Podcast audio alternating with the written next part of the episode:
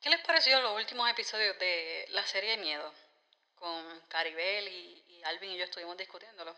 Hablamos acerca del miedo de la perspectiva de una psicóloga clínica y nos ayudó a entender cómo funcionan, por qué salen, hasta nos ayudó a identificar cuando es un miedo saludable y cuando no es saludable.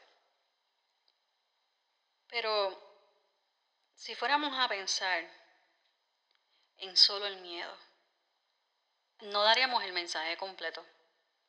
Así que en los episodios que vamos a hablar ahora, vamos a hablar del poder transformador del miedo en las manos de Dios.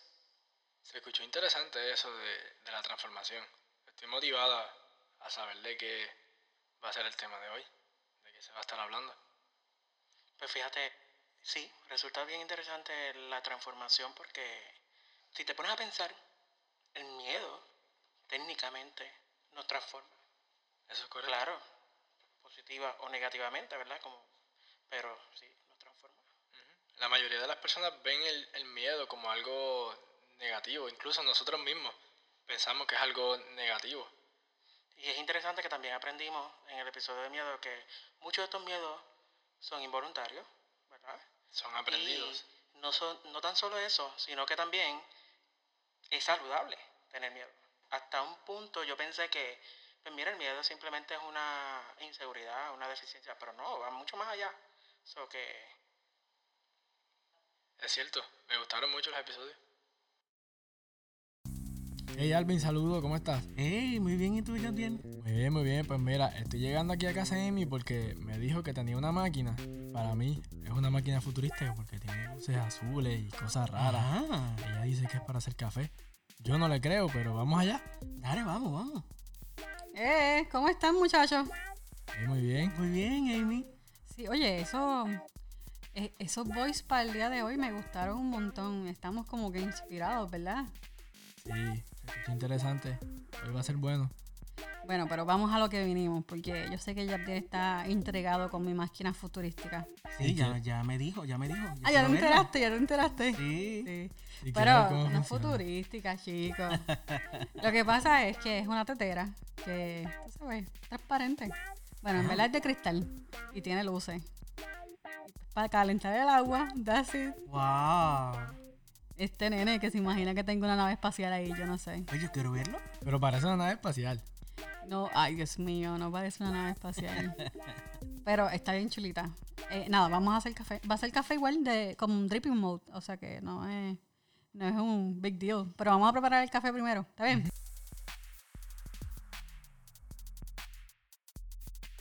Pues miren muchachos, ya nos servimos el café. Y estaba tan bueno que nos tomamos completito. Sí, me encantó, me encantó. Sí. De ahora en adelante vamos a hacer el café así, ¿está bien? Buena idea. Bueno, mm, estos episodios de miedo eh, se me hicieron tan difíciles. Sí, mira, eh, yo sé que, que, eh, tú eras el que tenía la, la inquietud, ¿verdad? Sobre el Así miedo. es. Pero el miedo es algo que yo experimento, yo creo que todos los días de mi vida. Este es algo que me paraliza muchas veces. Otras veces me, me mueve a hacer más cosas, me mueve a, a, no sé, a, a- a enfrentar los miedos que tengo. Y pues sí, acabo de decir eso. este, pero sí, los miedos son, es, es un tema bien difícil para mí. Y yo pienso que también es tema difícil para muchas otras personas, porque algunos, como te dije, lo usan como un motor que nos impulsa y otros lo usamos como una pared que nos paraliza, que no, se, no hay forma de pasarle por el lado, ni por arriba, ni siquiera atravesarla. Y para ser honesta, no fue hasta, bueno, hasta el año pasado, el 2019, que yo comencé a entender la diferencia entre las dos formas de miedo, ¿verdad? Entre las que te paralizan y las que tú usas como un motor para seguir hacia adelante. Y cómo cada una de estas formas te afecta para bien y para mal. Entonces, eh, haber tenido esta conversación que tú iniciaste, Alvin, fue bien, bien interesante y me ayudó mucho a entenderme a mí y a entender a las personas que me rodean. Y descubrí algo interesante, ¿sabes qué? ¿Qué descubriste? Que aunque lucho y divido gran parte de mi tiempo entre el miedo de- del motor y el miedo de la pared, descubrí que yo soy más fuerte que los dos. Descubrí que estos dos miedos diferentes me ayudan a acercarme a Dios de una manera diferente y me ayudan a, a entender mi relación con Dios. Pues nada, eso era lo que yo quería decir. Ya, se acabó. ¿Qué tú opinas, Alvin? Pues Cuéntame. mira, Amy, entiendo que el ser humano está lleno de muchas sorpresas. Y, y definitivamente el miedo es un área donde de descubrimiento, vamos a decirlo así. De descubrimiento porque uno siempre, de una manera u otra, va a enfrentar miedo. Eh, queda en uno, en cómo uno reacciona al miedo. Claro, sí, aprendimos en, el episodio de miedo de que muchos de estos miedos son involuntarios, pero sí, una vez nosotros aprendemos a conocernos, a- aprendemos a cómo podemos reaccionar a ellos o buscamos ayuda profesional, como también mencionamos, pues nos da la oportunidad de desarrollarnos o de vivir mejor cada día y también de dar esa confianza que tanto necesitamos en Dios.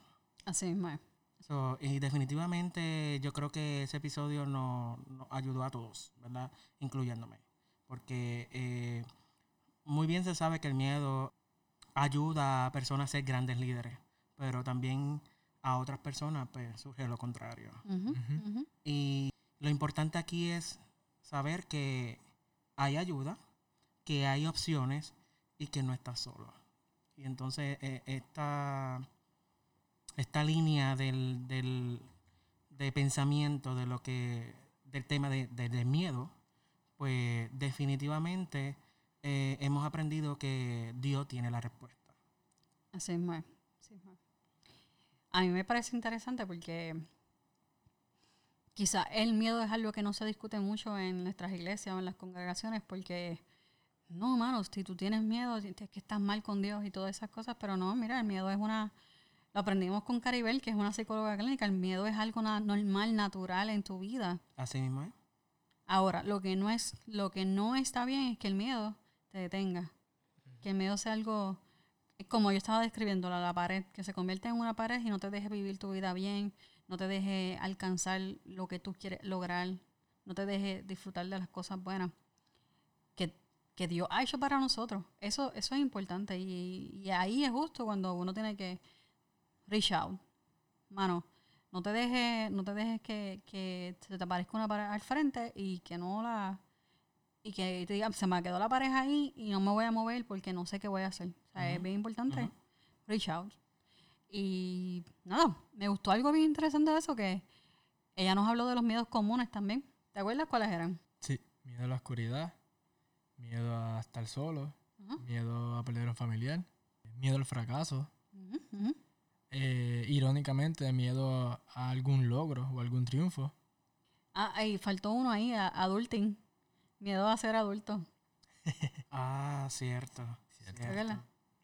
Este, así que todos esos temas están bien interesantes. Eh, si no han escuchado lo- los tres episodios de miedo, les recomendamos a todos nuestros audio escuchas que paren aquí y de- den para atrás a los episodios. Eh, vamos a estar aquí como, como dice mi pastor, vamos a estar aquí todavía. Yo no me voy a mover de aquí. Vamos a estar todavía con... No, ya se nos acabó el café. Pero vamos a estar todavía con las tazas vacías, esperando que regreses, ¿ok?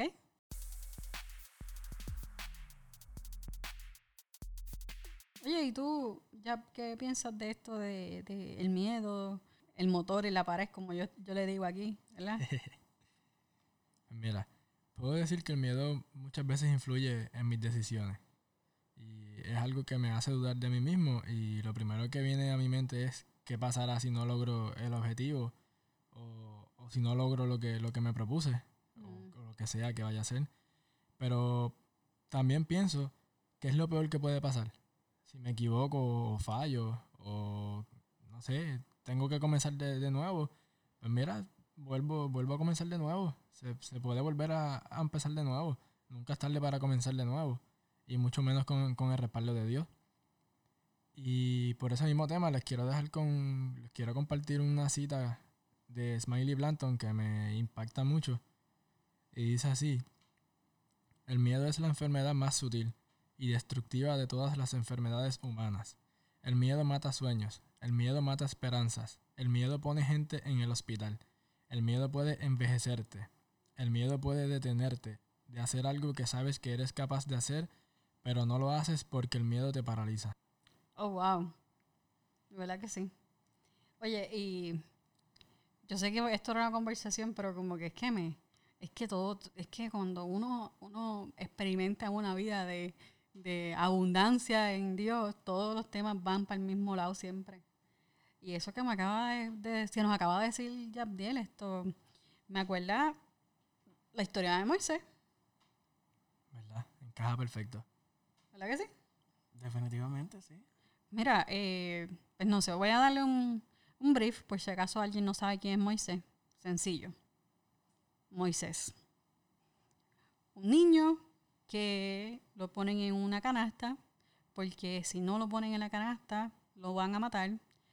La canasta cruza el río Nilo, llega a las manos de una princesa de Egipto, se convierte él en un príncipe de Egipto por 40 años, hasta que descubre que él es de los esclavos a los que él y su familia han sometido por mucho tiempo. ¿Qué pasa? Decide tomar su, decide tomar la, la justicia en sus manos, mata a un tipo por ahí y después que lo hace sale corriendo y se desaparece. Y no es hasta 40 años después que sabemos qué pasó con él.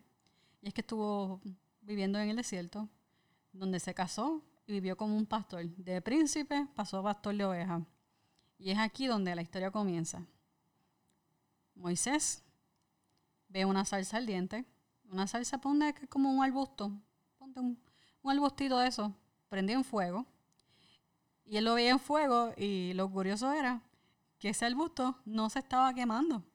Estaba encendido, pero no había, no se estaba consumiendo. Entonces la curiosidad, ya tú sabes que mata al gato siempre, pues en este caso la curiosidad hizo que Moisés caminara hasta, allá, hasta ese lugar. Y cuando llegó a ese lugar, pues tuvo una conversación con el mismo Dios. Eh, a tal punto de que, mira, hey, aguántate ahí, quítate los zapatos, porque estás pisando un lugar santo. ¿Me entiendes? Y entonces comienza una conversación con Dios. Y en esta conversación con Dios, di- bueno, estoy haciendo la historia de Moisés a- al estilo Amy, ¿ok? Eh, pero nada, en esta conversación con Dios, pues eh, Dios le dice, mira, tú sabes, el pueblo tuyo, el pueblo de tus padres, ¿verdad? El pueblo hebreo. Yo, yo quiero que tú vayas a, vayas a E- Egipto y lideres la liberación de ellos. Entonces yo me imagino a Moisés como que, ok, eh, yo maté a alguien ahí hace 40 años, lo más seguro si voy me van a linchar. Eh, ok. Entonces Moisés le dice, Moisés le dice así, ok, ¿y quién yo le voy a decir que me envía? Por si acaso, ¿verdad? Porque, no sé, por si acaso. Y viene Dios y le dice, pues, mi hijo, tú le vas a decir que yo soy el que soy. Y él, ok, perfecto, perfecto. Y viene otra vez y, y le dice así a Moisés, a, a- Dios, Moisés le dice a Dios, mira, pero ¿y cómo esta gente va a saber que, que tú me enviaste? ¿Verdad? Este, porque quién yo soy, tú sabes, no soy nadie. Y viene Dios y le dice, ok, ¿qué tú tienes en tu mano? Y él le dice, bueno, esto es una vara de, de, de pastor. Y él le dice, bueno, pues tira la vara al piso. Y cuando Moisés tira la vara al piso, se convierte en una serpiente. Y, y Moisés, yo me imagino, yo me imagino como que, ya, ¿cómo eso se convirtió en eso? ¿Qué es esto? Y después Dios le dice, cógela por la cola. O la- por la cabeza era. Creo que era por la cola. Cógela, ¿verdad? La coge. Y se convierte en una vara otra vez. Yo imagino la, la cara de, de sorpresa de, de, de Moisés como que, uh, ¿cómo es esto? Entonces, pero mira esto, está viendo esas cosas, está viendo el arbolito encendido, está viendo que una voz de no sé dónde está hablando. Y la, él vio como una vara de pastor se convirtió en algo vivo y después dejó de ser algo vivo para ser otra vez una vara. Y viene y le dice, pero ¿y qué pasa? ¿Verdad? ¿Y, y qué pasa si, si no me creen? Entonces, pues viene otra vez, yo vuelvo y le digo, esto soy yo parafraseando la historia de la Biblia, tú sabes, a, a la Amy, Ujú. ¿verdad? Él le dice, ¿y si no me creen? Mira, vamos a hacerte otro. pues, Dios le dice, métete la mano en el costado. ¿Qué significa? Como métetela como que por, por debajo del sobaco más o menos, como algo así. Ponte así. Entonces, Axila. por la sila, oye, pero es para que se rían. Le dice, métete la, la mano. Ella dice, "Eh, no, pero fue de relajo. Ahora yo estoy pensando en eso. Esa, esa sila debe haber apestado. Mira, esa, esa palabra, esa palabra es más fea que, el- que la duda que tenía Moisés de sí mismo. Pero mira, no, pero piénsalo. Oye, pero ahora sí que estoy pensando, métete por la mano por la sila, ¿verdad? Que para que suene bonito, ¿verdad? Pues entonces, este. Y la saca, y cuando la saca, sale, dice, dice en la Biblia que salió blanca, como la miel, como la nieve, perdón, blanca.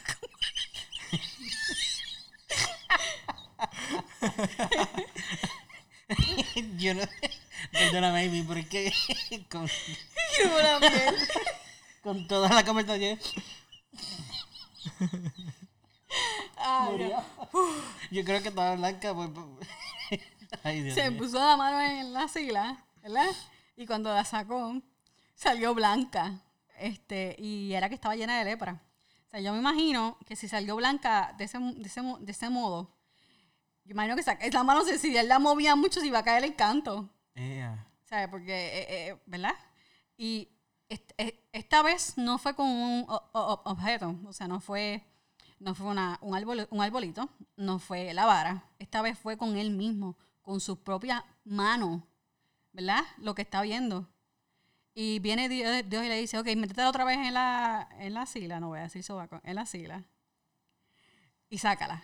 Y cuando la saca, la mano está como si no le hubiese pasado nada. Súper brutal, súper linda.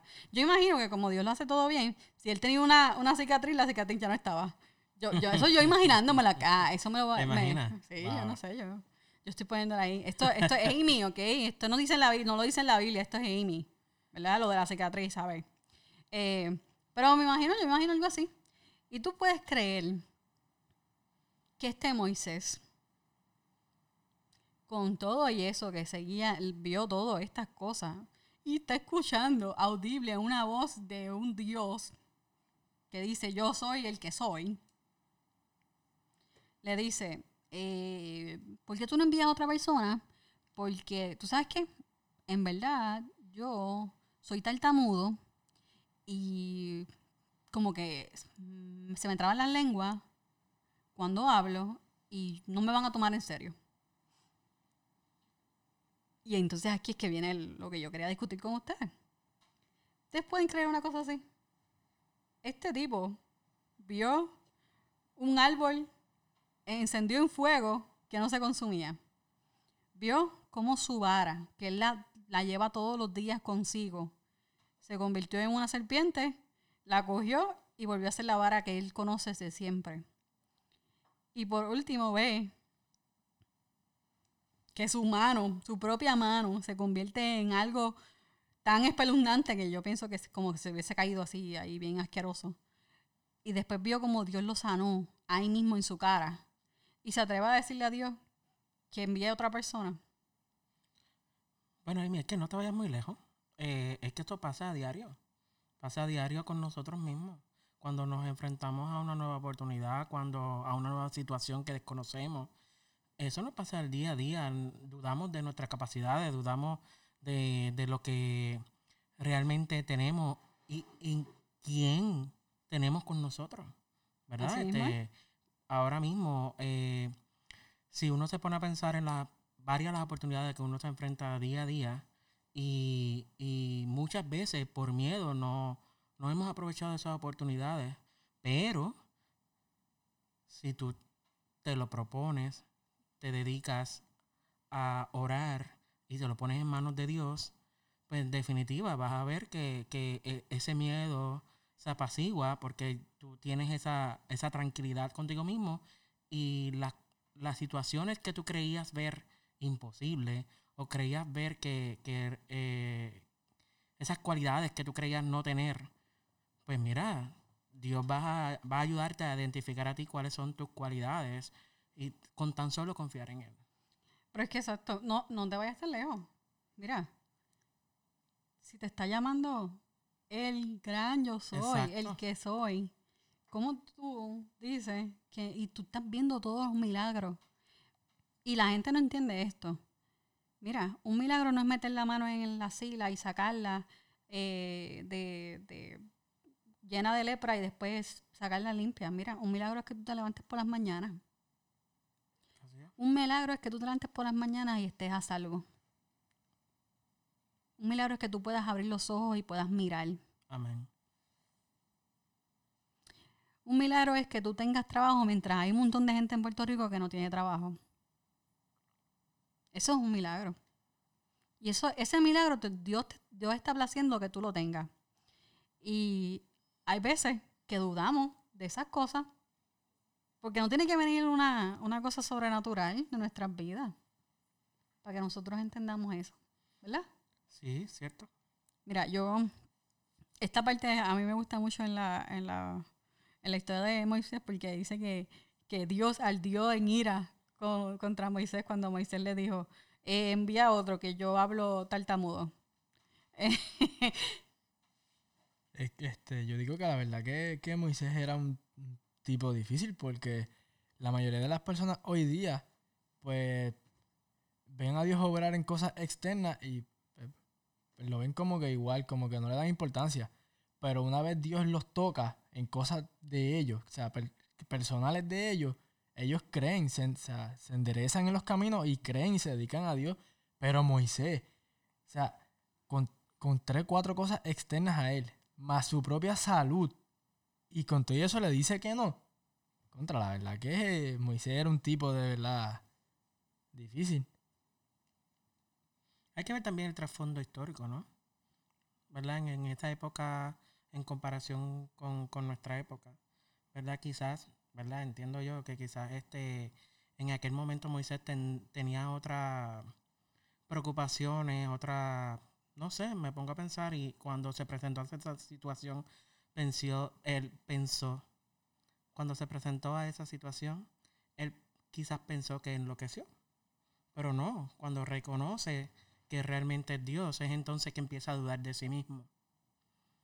Y es donde ahí Dios le sigue dando esas alternativas a él para que se dé cuenta de que, mira, tú tienes, o sea, te, te estoy llamando, me estoy dirigiendo a ti porque eh, quiero que seas tú.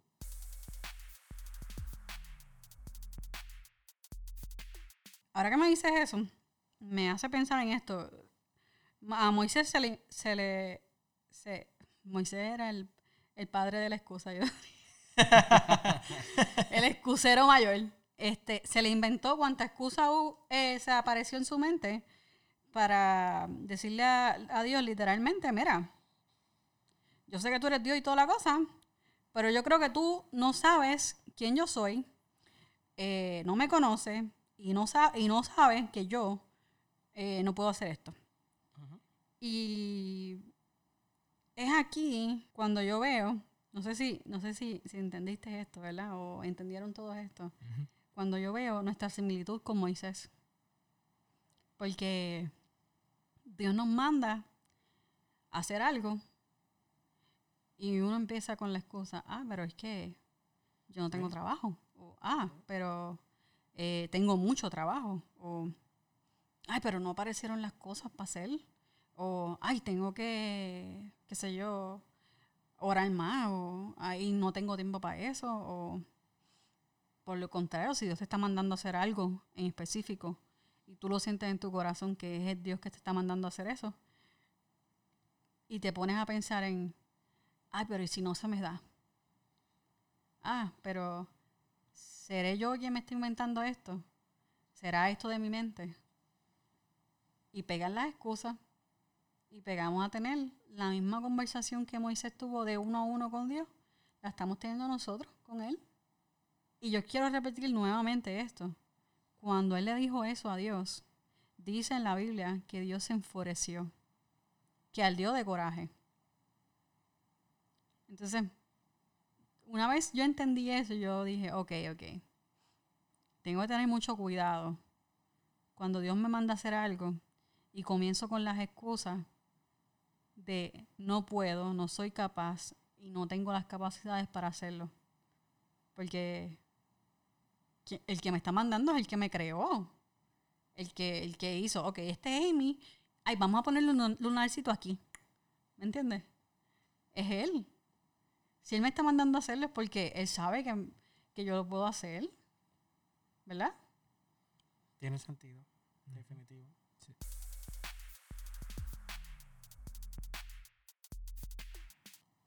¿Y cuántas veces no, nos pasa esto a nosotros? Literalmente, ¿cuántas veces te han dicho, oye, te veo haciendo X o Y cosas? Y tú dices, nah, yo no puedo hacer eso por tal razón y por tal razón, o porque no sé, no puedo o, no entiendo. Pero mira, Dios nos llama y, y Él es tu, tu proveedor. Amén.